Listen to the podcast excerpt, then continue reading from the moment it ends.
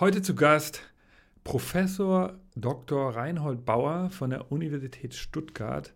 Wir reden über das Thema gescheiterte Innovation. Heute der erste Teil dieses sehr, sehr interessanten Gesprächs. Ähm, und ich als Innovationsfan und ihr ja auch, ähm, ich kann sagen, das ist ein, eine echte Podcast-Perle geworden. Deshalb haben wir das Gespräch auch ähm, in zwei Folgen unterteilt. Diese Woche die erste Folge, nächste Woche dann die zweite.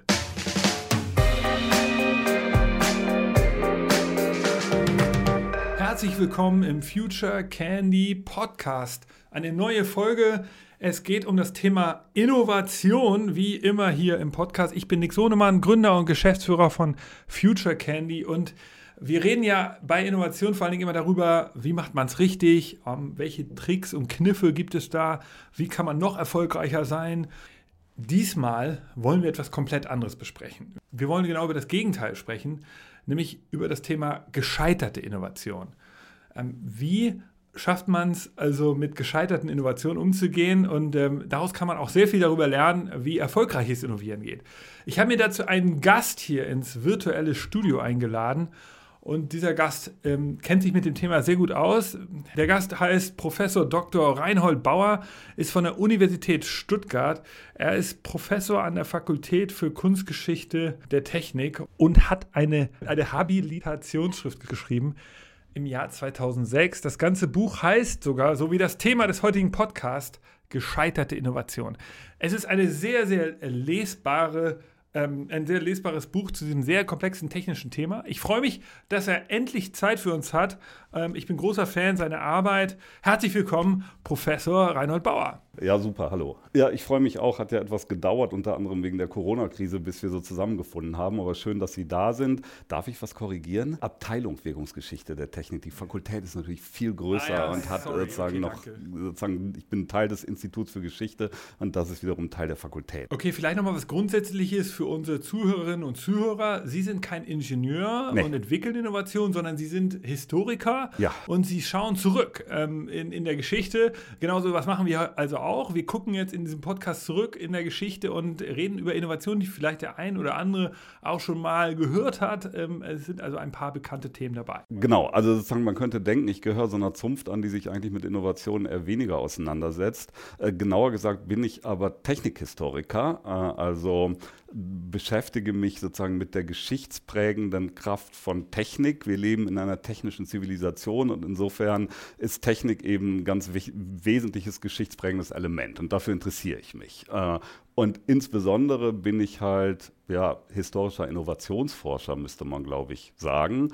Äh, und interessiere mich also für Innovation, Innovationsgeschichte und wie Sie richtig sagen, eben ganz besonders für die Geschichte des Scheiterns. Also fangen wir mal ganz vorne an. Was sind eigentlich gescheiterte Innovationen? Ich, ich fange mal damit an, was eine erfolgreiche Innovation ist, weil ich glaube, nur, nur da, daher kommt, kann man dann sagen, was Scheitern ist. Äh, für mich ist halt eine erfolgreiche Innovation die erstmalige wirtschaftliche Verwertung einer neuen Problemlösung. Das kann alles Mögliche sein. Also das kann ein neuer, neues Produkt sein, das kann ein neuer Prozess sein, das können meinetwegen auch äh, organisatorische Neuerungen sein. Wichtig bei der Sache ist eben dieser Punkt, der wirtschaftlichen Verwertung, der Nutzung, der sozusagen Inwertsetzung. Das unterscheidet eben auch eine Innovation von einer Invention, also einer Erfindung.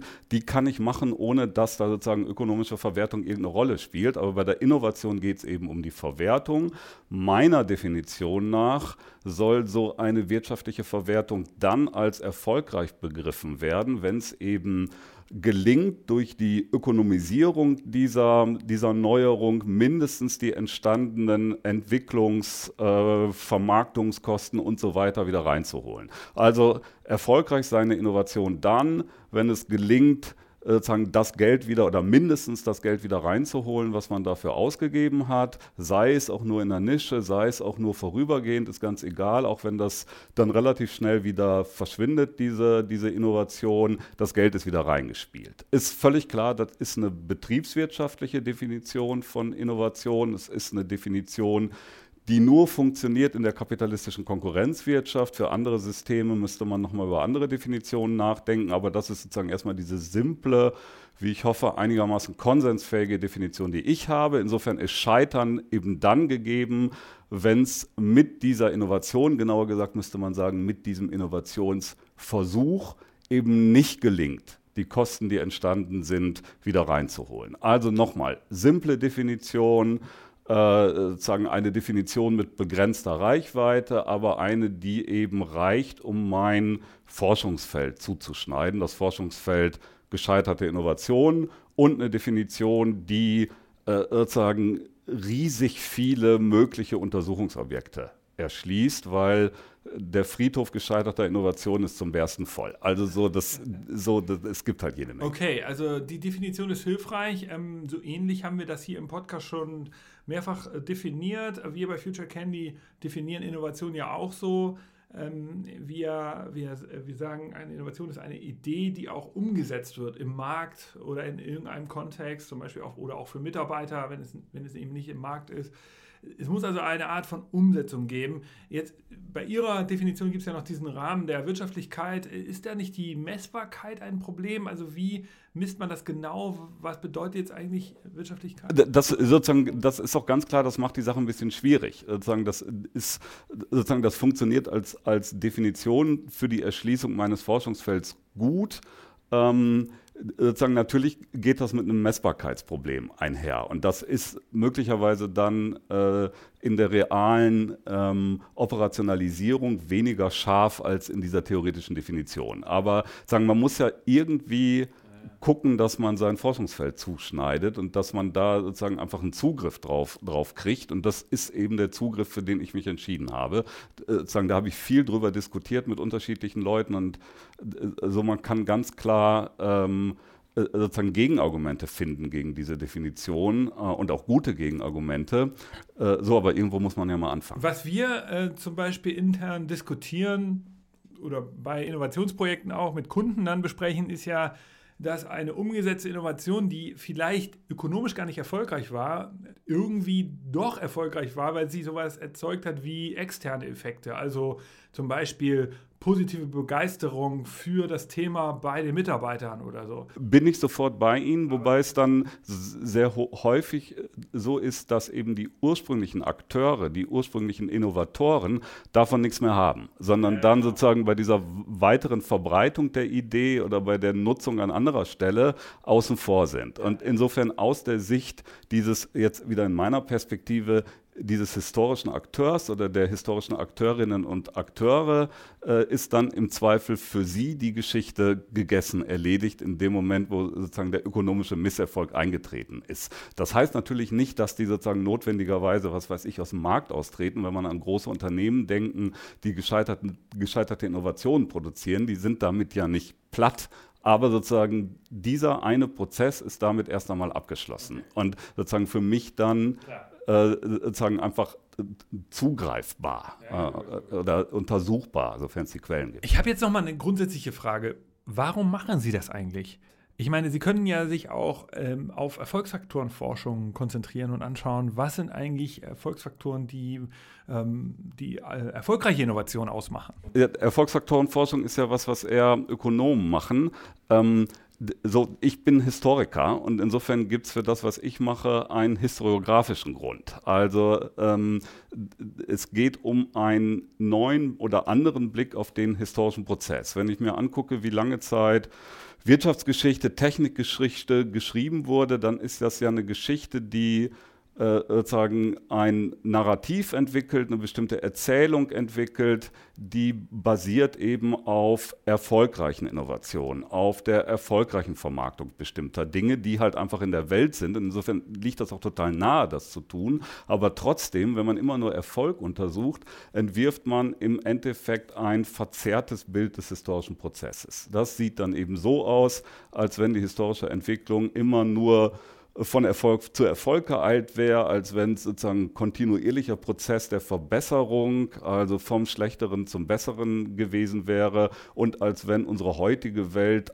eigentlich das beste Ergebnis, die, die, das einzig vorstellbare Ergebnis dieses historischen Prozesses sei und sagen Alternativen eigentlich nicht, nicht vorstellbar sind. Und da würde ich sagen, das ist falsch. Sozusagen, das ist ein Geschichtsbild, das ich korrigieren möchte.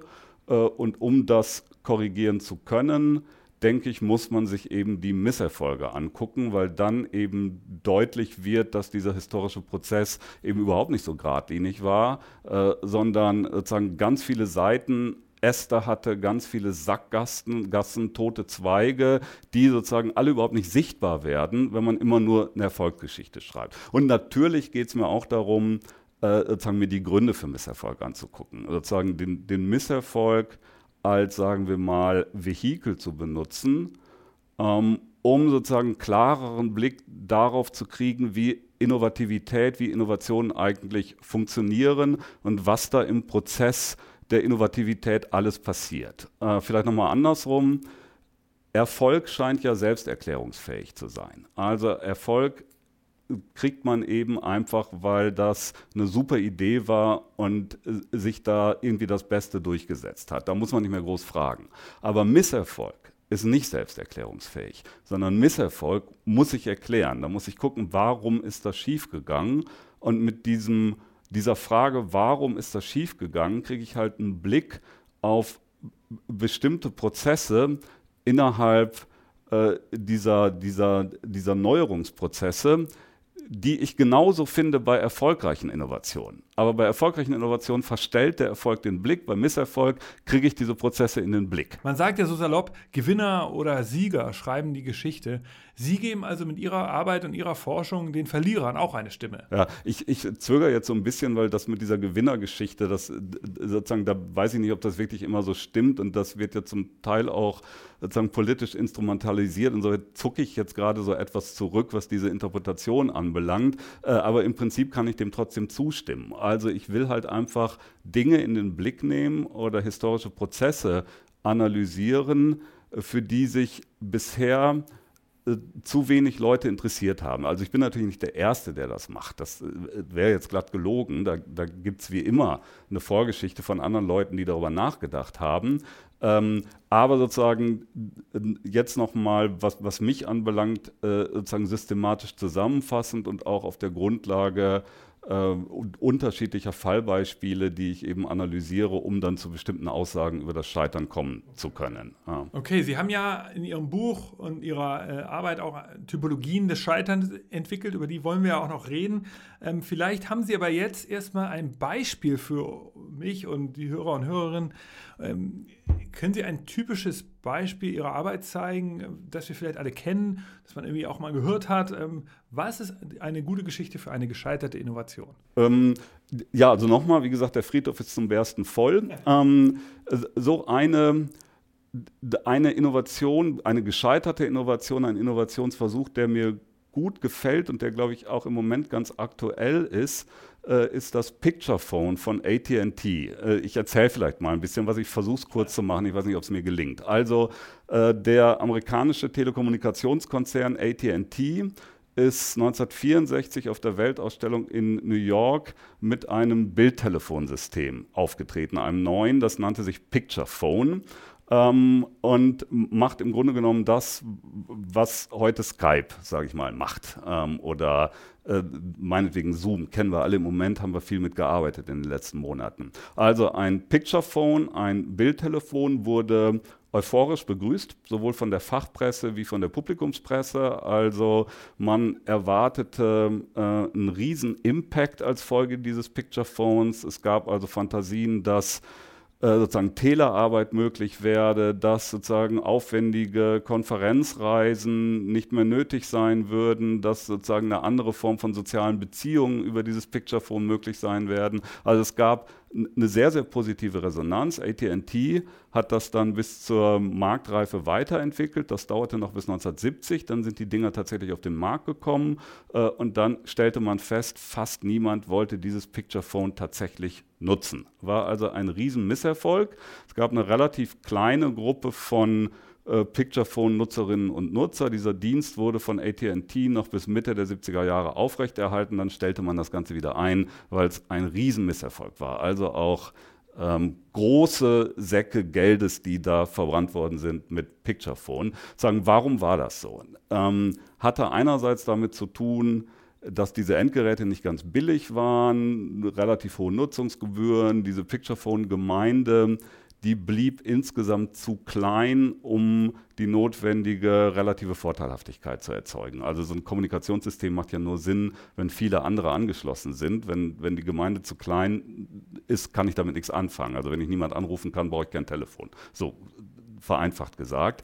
Äh, damit ist aber sozusagen die Geschichte noch nicht zu Ende erzählt, äh, sondern was sich herausstellte, ist, das Picture Phone von den potenziellen Nutzerinnen und Nutzer als ein viel zu übergriffiges Medium empfunden wurde. Also wenn man Picture Phone benutzte, gewährte man ja den Anrufenden notwendigerweise Einblick im Zweifel in die eigene Privatsphäre. Also die guckten einen halt an, wie man gerade aussah, oder die guckten ins Büro oder in die Wohnung rein, wie sie gerade war. Und das wollten die allermeisten Leute nicht. Und das war sozusagen ein psychologischer Grund, den man überhaupt nicht auf dem Schirm hatte, als man Picture Phone äh, eingeführt hatte. Und das war ein wesentlicher Grund dafür, dass das niemand nutzen wollte. Und insofern ging das Ganze halt schief, ähm, weil man eigentlich dieses System an den Interessen, an den Vorstellungen der potenziellen Nutzerinnen und Nutzer vorbei konstruiert hatte. Wie gesagt, wir sind jetzt in den 70er Jahren.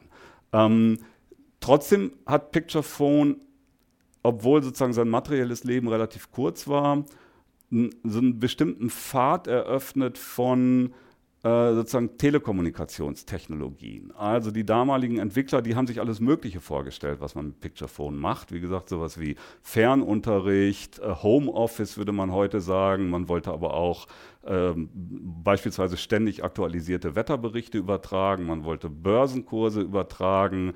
Äh, Texte sollten übertragbar sein über Picturephone. Also man hatte so Ideen, die, wenn man sich das heute anguckt, eigentlich ein ziemlich weitgehend an das erinnern, was wir so mit dem Internet treiben. Also das war, war schon sozusagen ein zukunftsweisendes Projekt und hat sozusagen bestimmte auch diskursive Pfade eröffnet, die überhaupt nicht gestorben sind mit dem Sterben, mit dem materiellen Sterben von Picture Phone, sondern die sozusagen eigentlich bis heute durchlaufen und die sozusagen diese Welt der Kommunikationstechnologie sehr langfristig geprägt haben. Da sind wir bei diesen ja, nennen wir Spin-offs, über die Sie gerade schon gesprochen haben. Sozusagen die, die Innovation scheitert, aber sozusagen die, die nachfolgenden Innovatorinnen und Innovatoren werden halt sehr stark beeinflusst durch dieses Ding, auch wenn es selber weg ist. Und das, das ist halt bei Picturephone sehr schön zu sehen. Und wir sehen noch was anderes bei Picturephone sehr schön,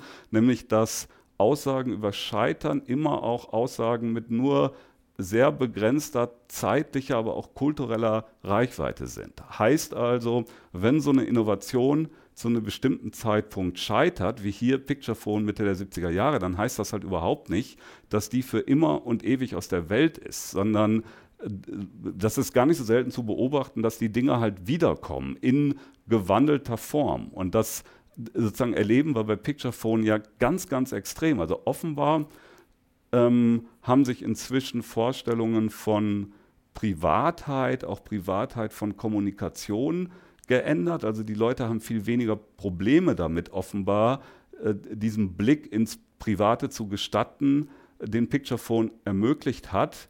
Ähm, und sozusagen nicht nur das, es, es, gibt sozusagen eine Welt, in die diese Kommunikationstechnologie jetzt viel besser hineinpasst, als das in den 70er Jahren der Fall war. Äh, und jetzt komme ich nochmal zu, zu meinen einführenden Gedanken äh, zurück. Äh, sozusagen gerade in den letzten Monaten, in diesen Corona-Monaten, haben wir ja einen Boom erlebt. Im Grunde genommen genau von dieser Form der Kommunikation. Also jetzt nicht mehr mit so einem Klotz, der auf dem Schreibtisch steht, wie das bei Picturephone äh, der Fall war, sondern eben im Netz basiert. Aber im Prinzip ist das ja genau das, was die sich damals vorgestellt haben, was man mit Picturephone macht. Also sozusagen massiver, jetzt in dem Fall krisenbedingter Erfolg dieser, dieser Innovationsidee. Äh, und sozusagen, ich fand das, fand das auch so ganz bemerkenswert und lustig. Jetzt in den letzten Monaten viel WebEx bzw. Zoom-Konferenzen. Äh, und ich kenne plötzlich die privaten Arbeitszimmer der ganzen Kolleginnen und, und, Kollegen und sehe, wo und wie die da am Schreibtisch sitzen, ähm, was in der Tat jetzt auch sowas wie neue Einblicke eröffnet hat. Also so, so Sie sehen jetzt ja plötzlich, wie die Gestalten da hocken äh, in ihren privaten Zusammenhängen. Ähm, also insofern, so, so ich habe mich mit Picturephone schon viel früher beschäftigt, aber das war jetzt so ganz interessant, nochmal in dieser Corona-Situation zu sehen, ähm, wie da so bestimmte Assoziation, Assoziationen bei mir hochkamen, die eben genau mit diesem Picturephone-Beispiel zu tun haben. Ähm, okay, echt ein schönes Beispiel. Ähm, kannte ich auch gar nicht. Aber wenn wir uns das mal kurz anschauen, ähm, wie kommen Sie eigentlich an die Daten für Ihre Forschung? ATT sitzt ja in Amerika. Geben die Ihnen einfach die, die Unterlagen? Also sozusagen bei Picturephone, ähm, oder ich fange mal andersrum an. Daten, Riesenproblem. Riesenproblem. Also zu sagen, das ist eigentlich das größte Problem, wenn man sich mit innovatorischem Scheitern auseinandersetzt, ähm, dass man bzw. dass ich oder andere, die das tun, ähm, große Schwierigkeiten haben, an entsprechende Daten bzw. als Historiker würde ich sagen, an entsprechende Quellen zu kommen. Das hat einfach, denke ich, damit zu tun, dass Scheitern eben nach wie vor hochgradig tabuisiert ist. Das heißt, wenn ich ähm, mich an Firmen wende, an Unternehmen wende, mit der Bitte, ähm, innovatorisches Scheitern ähm, untersuchen zu wollen, dann kriege ich in aller Regel negative ähm, Antworten. Also sozusagen, die sehen unterschiedlich aus. Also das geht von ähm, Unterlagen zu gescheiterten Projekten werden bei uns nicht ähm, aufbewahrt, bis hin zu, wir haben so ein ausgefuchstes Innovationsmanagement, Scheitern kommt bei uns nicht vor, was natürlich nach gerade lächerlich ist. Es ist halt einfach Quatsch. Aber sozusagen, man kommt sehr schwer an die Sachen ran. Ähm, das hat wiederum zur Folge, dass man viele Sachen gar nicht untersuchen kann, weil sozusagen da nicht hinreichend ähm, Unterlagen zu bekommen sind. Das sozusagen verzerrt auch in gewisser Weise mh, sozusagen den Blick auf das Scheitern, weil sozusagen am allerbesten sich Fallbeispiele untersuchen lassen, bei denen es in irgendeiner Form eine staatliche Beteiligung gegeben hat, weil staatliche Beteiligung führt immer zu offiziellen Akten, die in irgendwelchen öffentlichen Archiven liegen und die also früher oder später zugänglich werden. Da kommt man ran. Sozusagen das dauert, aber da kommt man ran. Äh, Wenn es rein privatwirtschaftlich wird, dann sind sie eben darauf angewiesen, dass da Zugang gewährt wird, was in den meisten Fällen äh, eben nicht so ist. Äh, bei diesem ATT-Beispiel, das ließ sich ganz gut einfach auf der Basis von äh, veröffentlichten äh, Texten in ähm, sowohl Publikumspresse wie in Fachzeitschriften untersuchen. Da kommt man natürlich auch nur bis zu einer bestimmten Bohrungstiefe. Also sozusagen, was intern bei ATT dann passiert ist, kann ich schlicht nicht sagen. Das weiß ich nicht. Aber sozusagen, ich weiß natürlich, wie dieses System beworben wurde. Ich, ich ähm, äh, weiß, wie es in Fachzeitschriften aufgenommen wurde, ich weiß, wie es in den Publikumspresse kommentiert wurde und ich weiß, welche Einschätzungen und ähm, sozusagen Rückmeldungen es dann gab bei dem Misserfolg des Systems. Aber Sie haben völlig recht, Daten ein Riesenproblem und führt halt dazu, dass man sich entweder mit Projekten gar nicht auseinandersetzen kann oder eben nur bis, um den Begriff nochmal zu benutzen, bis zu einer gewissen Bohrungstiefe und dann kommt man nicht weiter. Äh, trotzdem kann man, wie glaube ich, dieses Picturephone-Beispiel zeigt, immer noch ganz interessante und auch erhellende Geschichten erzählen, selbst wenn man an die ähm, internen Unterlagen äh, nicht herankommt. Äh, aber sozusagen ist ein Problem. Ähm, es, ich habe immer mal die Situation gehabt, dass ähm, durchaus auch Firmen ein gewisses Interesse geäußert haben oder bestimmte Vertreter oder Vertreterinnen von Firmen, ähm, doch mal die eigenen gescheiterten Innovationen untersuchen zu lassen.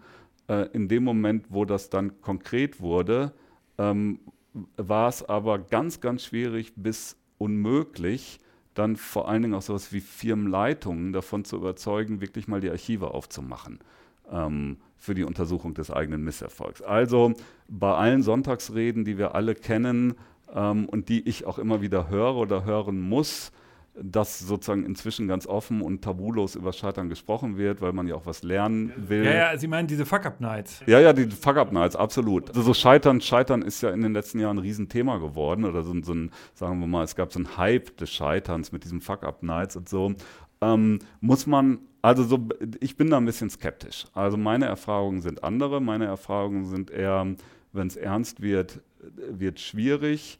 Ähm, und sozusagen, wenn man sich anguckt, wie und wann die Leute über ihr, ihr Scheitern sprechen, dann hat man es ja sehr, sehr häufig mit Menschen zu tun, die ja eigentlich total erfolgreich sind. Bei denen Scheitern vielleicht mal eine bestimmte e-, Etappe war im Leben oder die sozusagen in einem bestimmten Teilsegment ihrer Existenz gescheitert sind. So als Heldengeschichte, man überwindet den Widerstand und kommt als Phönix aus der Asche. Das ist, ist doch ganz häufig so. Sozusagen so, da gibt es auch so eine gewisse Selbstinszenierung. Äh, ich erzähle euch was über das Scheitern, aber ihr wisst natürlich genauso wie ich selbst, dass ich eigentlich so ein ganz erfolgreicher Typ oder eine ganz erfolgreiche Frau bin.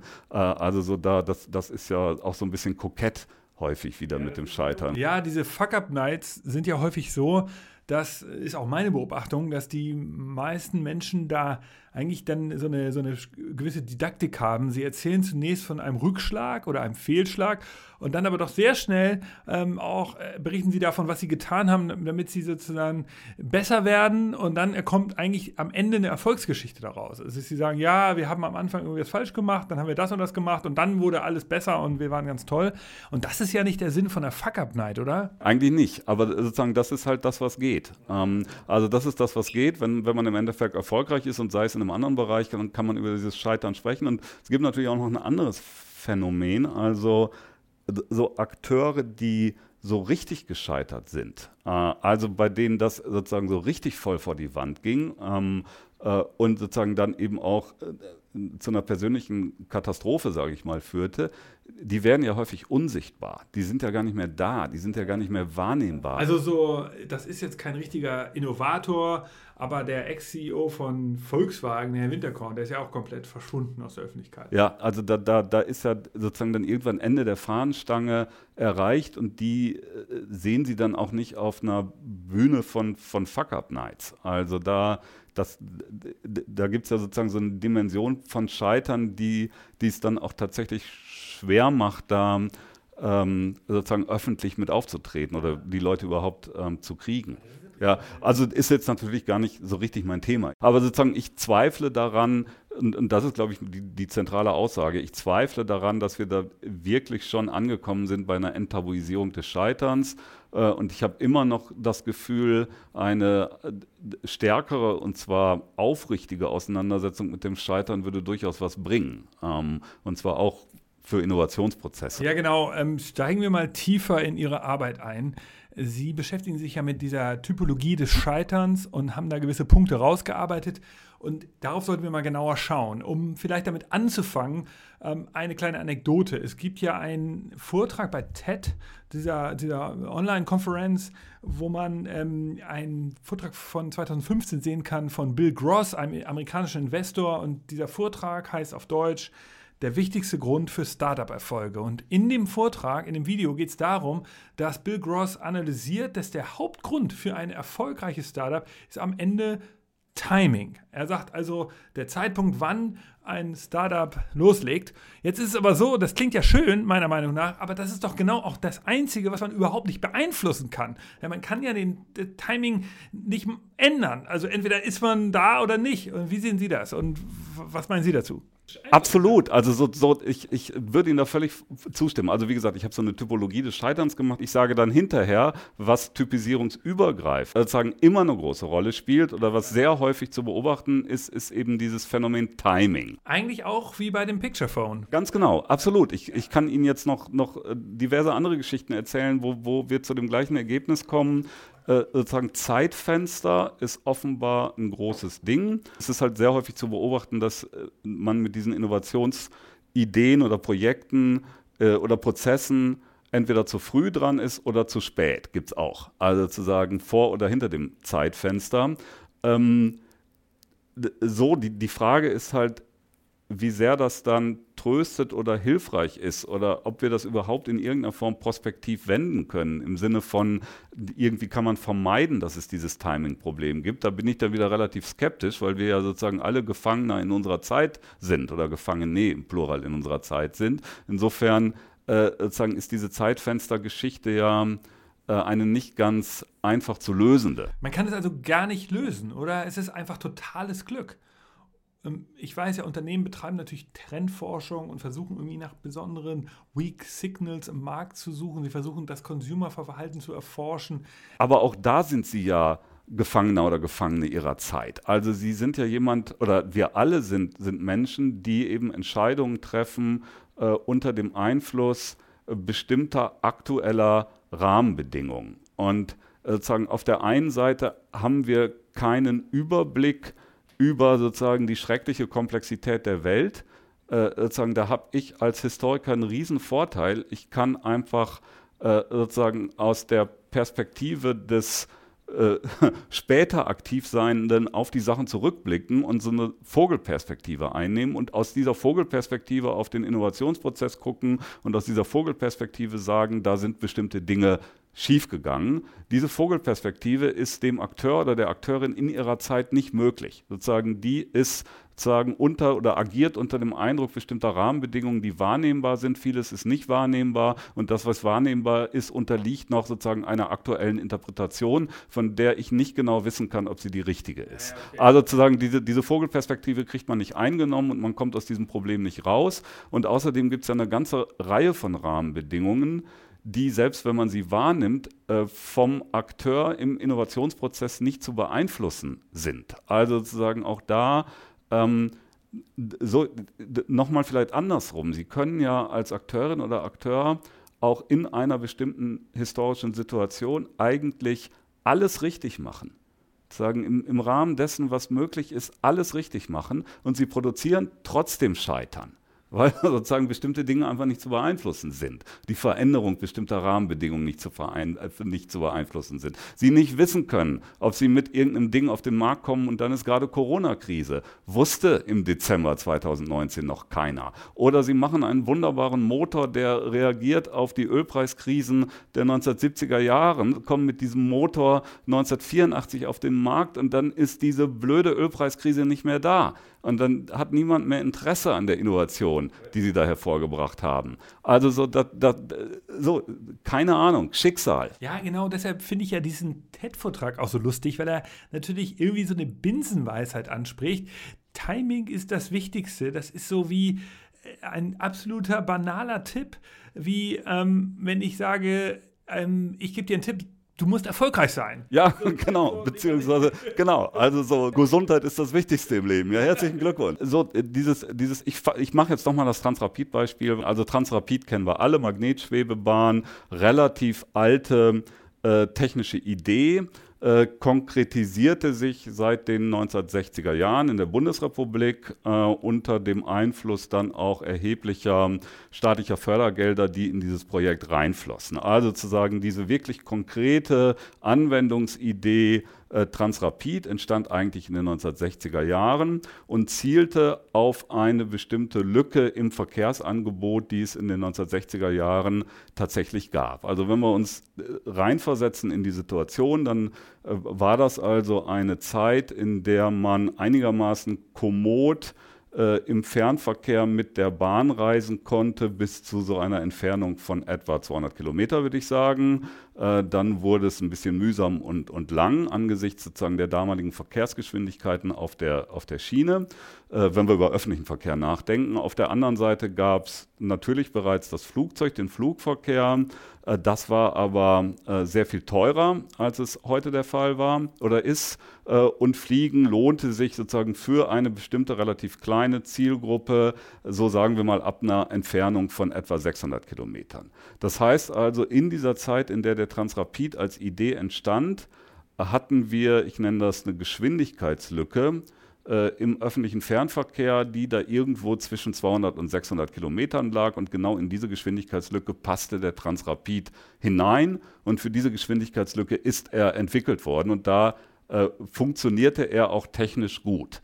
Das Problem ist jetzt, in der Zeit, die es dauerte, um diesen Transrapid tatsächlich bis zu einer möglichen Marktreife, bis zur Alltagstauglichkeit zu entwickeln, verschwand diese Lücke zunehmend. Das hatte damit zu tun, dass einerseits das klassische Radschiene-System der Bahn viel leistungsfähiger war, de facto, als man in den 60er Jahren dachte, äh, und also äh, Bahnverkehr deutlich schneller und auch bequemer geworden ist. In der Bundesrepublik lautet das Stichwort hier ICE. Also die Strecke, die man kommod mit der Bahn reisen konnte, wurde immer größer. Auf der anderen Seite wurde das Fliegen immer preiswerter, Stichwort Billigflieger, vor allen Dingen seit den 90er Jahren. Das heißt also, immer mehr Leute konnten sich Fliegen leisten über auch zum Teil immer kürzere Entfernungen, über die geflogen wurde. Das heißt also, auch von der anderen Seite knabberte das Flugzeug an dieser Geschwindigkeitslücke, für die der Transrapid oder diese Entfernungslücke, für die der Transrapid gedacht war. Und als der Transrapid dann auf den Markt kommen sollte, da sind wir also jetzt in den 90er Jahren, war sozusagen diese Lücke, für die er ursprünglich gedacht war, gar nicht mehr da. Äh, das ist aber sozusagen von den Innovatoren und Innovatorinnen, von den Entwicklern in diesem Projekt schlicht nicht wahrgenommen oder ignoriert worden.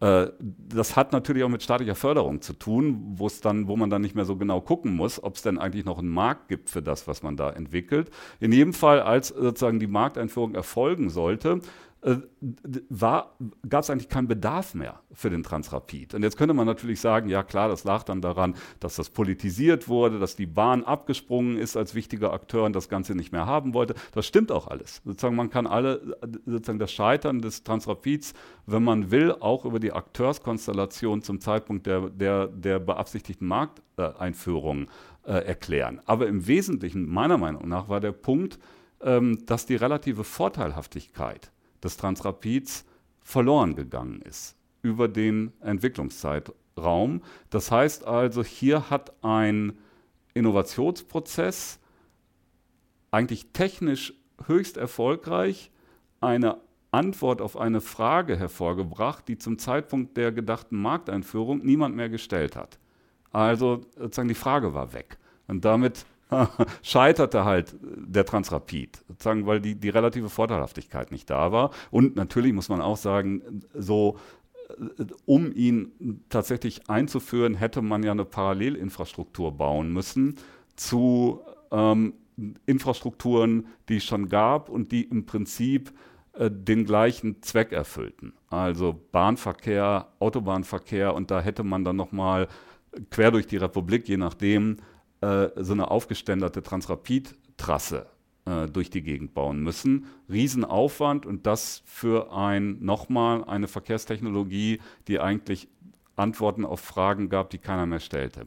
Ich nenne das übrigens Abschottungsproblem. Finden wir auch relativ häufig bei Innovationsprozessen. Sagen, die sind sozusagen die, die Akteurskonstellationen in diesen Prozessen, die sind sehr stabil, sowohl was die institutionellen Akteure anbelangt, wie auch was die individuellen Akteure anbelangt. Das funktioniert alles prima, aber es entsteht dann so eine Blase, äh, in der man arbeitet und in der die Zusammenarbeit auch gut funktioniert, aber über die man nicht mehr hinausguckt und sozusagen nicht wahrnimmt, dass sich die Welt eigentlich außerhalb dieser Blase verändert und man da an was arbeitet, was eigentlich keiner mehr haben will. Ähm, und äh, so naheliegenderweise. Ähm, und ist das ein Problem, das man häufiger beobachten kann? Das ist, das ist, das ist nicht so selten. Das ist tatsächlich, sozusagen, das muss nicht so sein, aber das ist tatsächlich auch nicht so selten bei Projekten mit ähm, staatlicher Finanzierung. Ich habe ja gerade schon mal äh, so am Rande erwähnt, dass sozusagen Leute in den 70er Jahren Motoren entwickelt haben in Reaktion auf die Ölpreiskrise,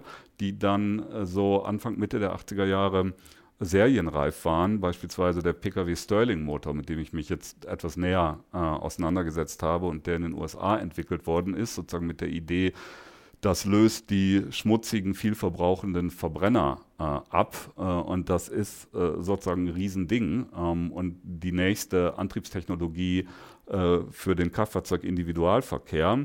Ähm, da ist in den USA ähm, ziemlich viel Geld reingeflossen in diese Entwicklung. Dieser Pkw Sterling Motor war eben Anfang der 80er Jahre alltagstauglich und serienreif, aber zum Zeitpunkt der möglichen Markteinführung ähm, wollte das Ding keiner mehr haben.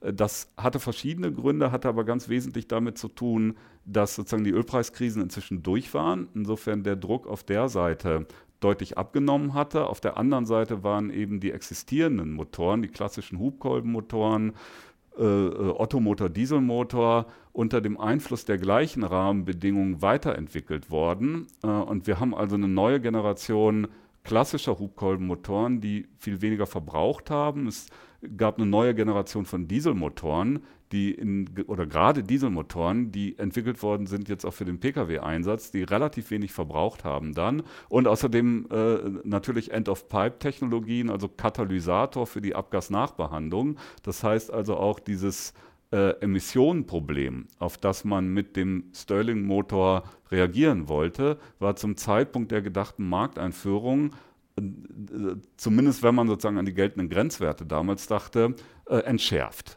Äh, und insofern gab es niemand mehr, der diesen Motor haben wollte. Sozusagen, der hatte die Vorteile, die man sich von dem Motor versprach. Also der war relativ verbrauchsgünstig und hatte vor allen Dingen sehr, sehr, sehr viel bessere Emissionswerte als Hubkolbenmotoren. Äh, ich verzichte jetzt darauf zu erklären, warum das so ist. Äh, aber sozusagen, er war total am Markt vorbei total am Markt vorbei. Und insofern gar nicht so anderes Phänomen wie beim Transrapid. Also auch da zum Markteinführungszeitpunkt hatten sich die Rahmenbedingungen so geändert, dass eigentlich diese, dieses Ding niemand mehr haben wollte. Und ich erzähle ja diese Geschichten eigentlich, weil wir vom Timing herkommen. Äh, und da haben wir natürlich nochmal sozusagen ein anderes Licht auf, auf diese Aussage, Timing ist wichtig, weil da kann man ja schon argumentieren, äh, sozusagen, dass die Leute zum Zeitpunkt, als sie mit der Idee kamen, die entsprechenden Technologien zu entwickeln, ähm, eigentlich voll korrekt reagiert haben auf bestimmte Angebotslücken oder Rahmenbedingungen, die es zu diesem Zeitpunkt gab. Sozusagen, die hatten eine gute Produktidee zu dem Zeitpunkt. Ähm, dann dauert allerdings die Entwicklung zur Alltagstauglichkeit, zur Anwendungsreife relativ lang. Äh, in dem einen Fall gut zwei Jahrzehnte, in dem anderen Fall immerhin ungefähr zehn Jahre. Äh, und man entwickelt vor sich hin und ist die ganze Zeit überzeugt, äh, von dieser Innovativ Innovation oder von diesem Innovationsversuch, an dem man da bastelt und guckt nicht mehr darauf, was sich denn tatsächlich in der Welt tut und nimmt nicht wahr, dass sich die verändert, diese Welt, äh, und kommt dann sozusagen zu einem Zeitpunkt auf den Markt, wo es eben überhaupt nicht mehr passt. Ähm, und da ist sozusagen, da ist Timing dann schon was, oder dann ist diese Feststellung, Timing ist wichtig, äh, schon was, womit man was, was auch anfangen kann oder wo man sagen kann, äh, sozusagen Leute, passt auf, dass ihr nicht diese, in dieses Abschottungsproblem reinkommt und äh, sozusagen guckt auf die Rahmenbedingungen, die sich verändernden Rahmenbedingungen äh, und fragt euch, äh, ist sozusagen diese, diese Antwort, auf, an der ich da arbeite, ist das eine Antwort, die noch relevant ist für die Fragen, die die Welt stellt? Also da gibt es ja schon sowas wie, äh, sozusagen sowas wie mehr als nur Schicksal. Naja, es gibt natürlich jetzt eine Innovationsmethode, die in den letzten Jahren Einzug gehalten hat in den meisten großen deutschen bzw. europäischen Unternehmen, beziehungsweise eigentlich in den großen äh, äh, Unternehmen weltweit, die nennt sich Open Innovation. Und der Gedanke dabei ist natürlich, äh, sich nicht nur auf die eigene Forschung und Entwicklungsabteilung zu verlassen, sondern äh, zu sagen, pass auf, wir öffnen unser Unternehmen für, für, für universitäre Forschung, für Star Kooperation mit Startups, für ähm, vielleicht die Kooperation auch mit anderen Unternehmen. Das ist der Gedanke von Open Innovation und das würde natürlich sowas ein bisschen entschärfen. Ja, aber ist ja ja auch eine super Idee und, und so je mehr, umso, na, weiß ich nicht, ob ich das sagen würde, je mehr, umso besser kann auch schief gehen. Aber egal, ähm, sozusagen, wenn man sich sowas anguckt wie Transrapid oder Sterling Motor, ähm, dann haben wir da natürlich auch relativ komplexe und relativ große Netzwerke, Netzwerke von Leuten, die da ähm, mitgetan haben. Das hat aber in dem Fall zumindest nicht dazu geführt, dass äh, sozusagen diese, bleib nochmal in dem Bild, diese Blase geplatzt ist, äh, sondern die war ziemlich stabil, die Blase, okay. und hat immer mehr Akteure aufgenommen. Ähm, und auch sozusagen diese Akteure, die sie dann ranholen, die haben ja zunächst mal, äh, würde ich sagen, zweierlei. Die haben sozusagen ein, ein, ein, finanzielles Interesse daran, dass die Sachen weiterlaufen, und zwar unabhängig von den tatsächlichen Erfolgsaussichten haben Interesse daran. Ich, wenn wir bei Universitäten bleiben, sagen Drittmittel, die man ranholt und die natürlich wichtig sind, sagen, damit die Lehrstühle funktionieren und wachsen und man was machen kann.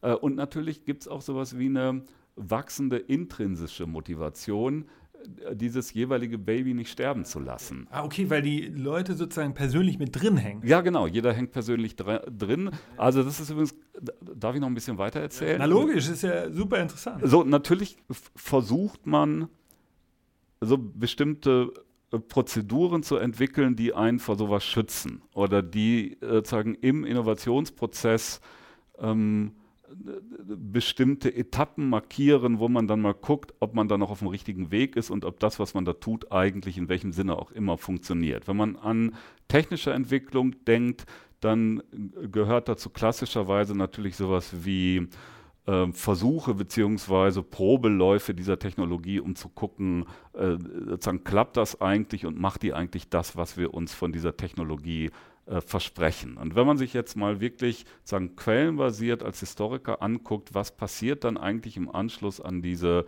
Versuche, nennen wir es Experimente oder auch Probeläufe, dann stellt man fest, es gibt ein ganz typisches Muster.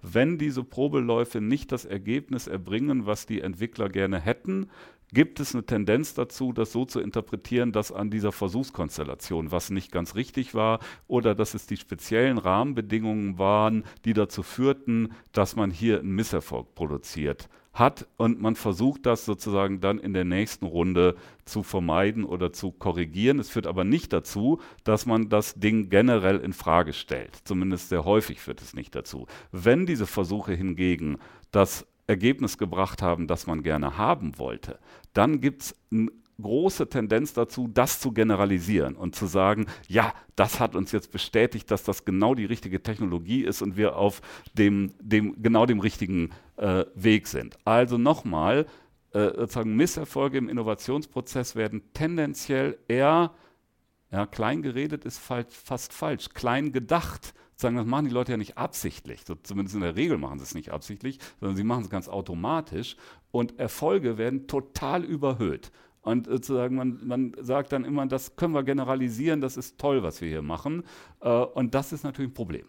Das ist ein Problem und das ist sozusagen, das hat ja viel mit Psychologie zu tun. Und das führt halt dazu, dass sozusagen diese Sicherheitschecks, die man eigentlich einbaut in den Innovationsprozess nicht so funktionieren, wie man es gerne hätte, weil es sozusagen immer eine, und zwar gar nicht unbedingt absichtliche, gar nicht unbedingt wirklich ähm, sozusagen gemeine oder sozusagen willentlich ähm, sozusagen falsche Interpretationen gibt, sondern es gibt halt einfach automatisch diese Tendenz dazu, das Schlechte zu relativieren und das Gute zu überhöhen. Ja, ja, das kann man, kann man ja nachvollziehen. Das ist ja wirklich etwas, was total menschlich ist. Also wenn man schon die ganze Zeit daran arbeitet, dann erzeugt das natürlich Druck, jetzt auch einfach weiterzumachen. Ich glaube, man nennt das auch ähm, Sunk-Cost-Kalkulation, dass es einfach ein Denkfehler ist, den Menschen haben. Sie, sie vergessen eben, dass man ja das, was man in der Vergangenheit gearbeitet hat, nicht mehr wiederbekommt und deshalb aber trotzdem immer weitermachen wollen, anstatt zu sagen, Moment mal, war das überhaupt sinnvoll?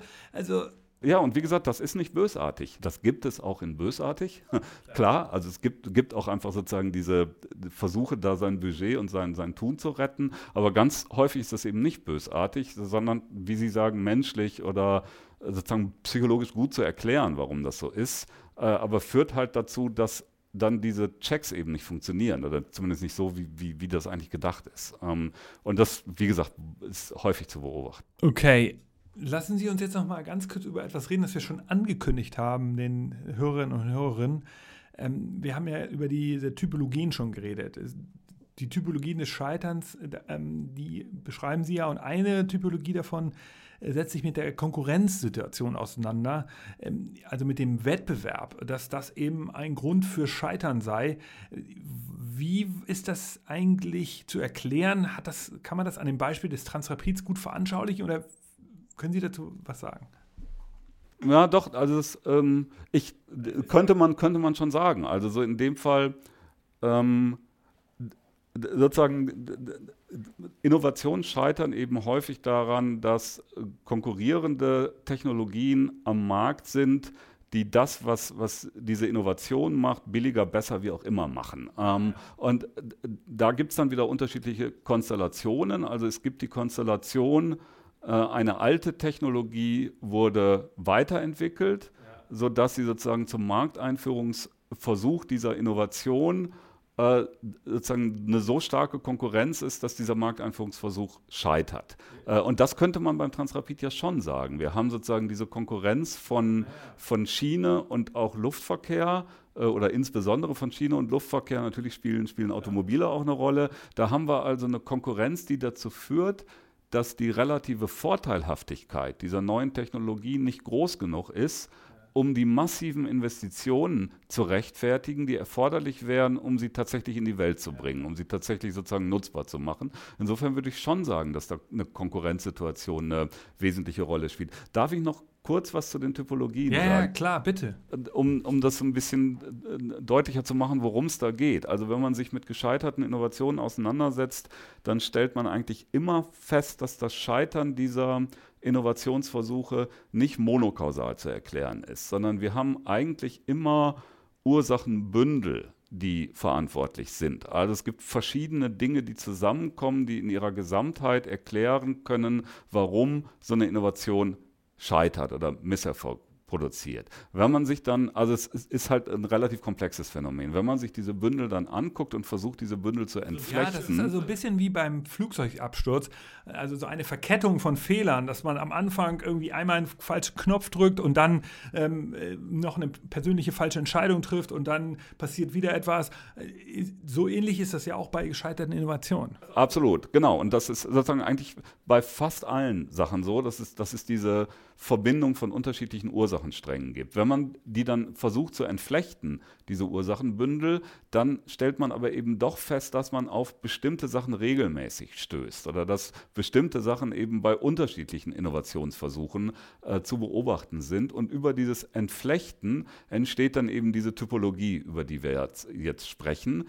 Ähm, und sozusagen das macht eben auch deutlich, dass es da um Idealtypen von Scheitern gibt, die sozusagen so in der Realität, in dieser Reihenform eigentlich nie zu finden sind, sondern die sozusagen eine Abstraktion von der Wirklichkeit sind, die aber trotzdem bestimmte Dinge zeigen können oder deutlicher machen können. Und das bedeutet im Picturephone-Beispiel, da sind dann alle Typologien drin. Man findet nicht unbedingt immer alle diese Typen. Äh, sie, sind, sie spielen eine unterschiedlich große Rolle.